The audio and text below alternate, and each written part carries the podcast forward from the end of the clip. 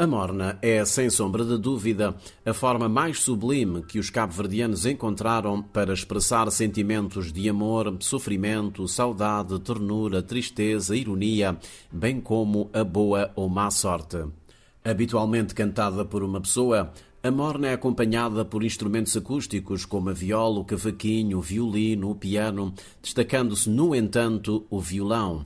A morna é voz, música, poesia e dança.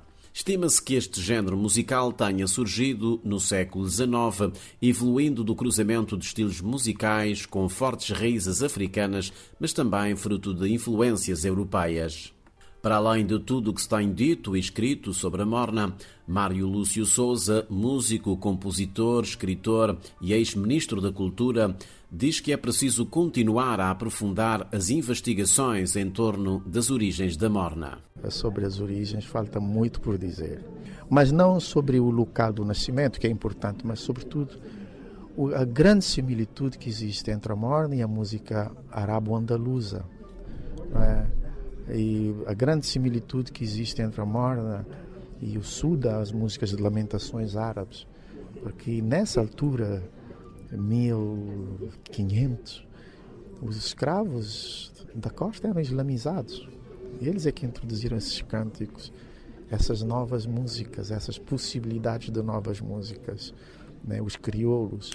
Então, vamos descobrir muita riqueza e é um lado que não tem sido muito trabalhado, é difícil. Felizmente encontrei uma amiga libanesa que toca laúd e tenho viajado a Marrocos. Tenho, por sorte, tenho aparecido muitas pessoas de cultura árabe. Agora trabalho com uma egípcia e vamos nos confrontando e temos sonho de juntar nessas coisas. Mas é, pode ser um dos grandes enriquecimentos, até da música portuguesa que cá chegou e que depois quando os negros começaram a tocar morna nas morarias, segundo os documentos portugueses, uh, tinha uma coisa engraçada. Os árabes já tinham estado na Península Ibérica durante não sei quantos séculos.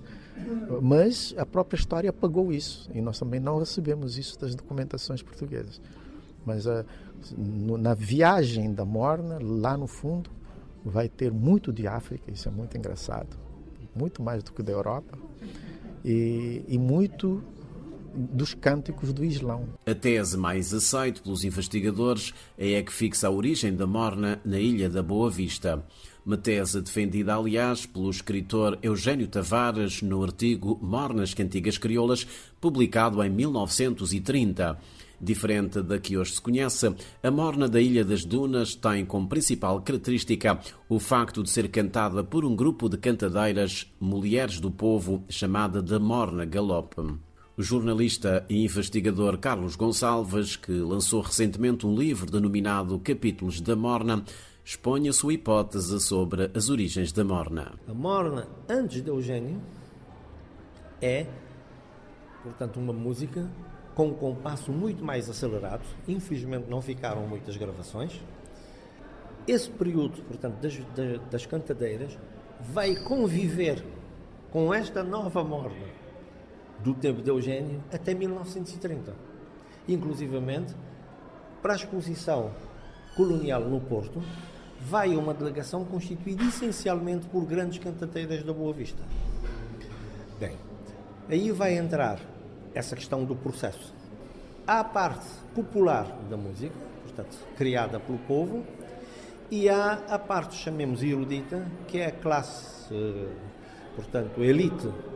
E a música dessa elite nessa altura, portanto, é o lundu, é sobretudo também a modinha portuguesa, ou a modinha brasileira, e hoje não há dúvida que essas músicas influenciaram essa cantiga das cantadeiras o que veio a dar agora esta morna que nós temos neste momento. Da Boa Vista, a morna viaja para a Ilha Brava, onde ganha contornos mais eruditos, romantiza-se.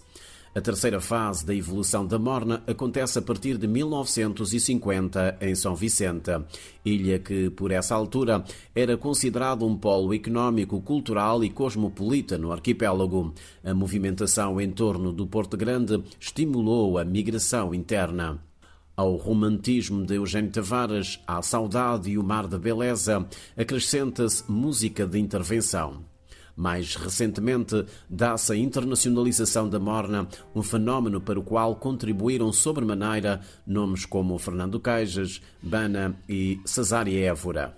Em dezembro de 2019, a morna, género musical cabo-verdiano, viria a ser classificada pela Unesco como Património Cultural e Material da Humanidade, uma distinção que trouxe responsabilidades acrescidas ao Instituto do Património Cultural. Jair Fernandes, presidente do IPC, explica que o plano de salvaguarda da Morna assenta em quatro pilares. O primeiro, que é a investigação, da necessidade de se criar centros e espaços de investigação ligados à Morna. Segundo, que tem a ver com a disseminação de formação.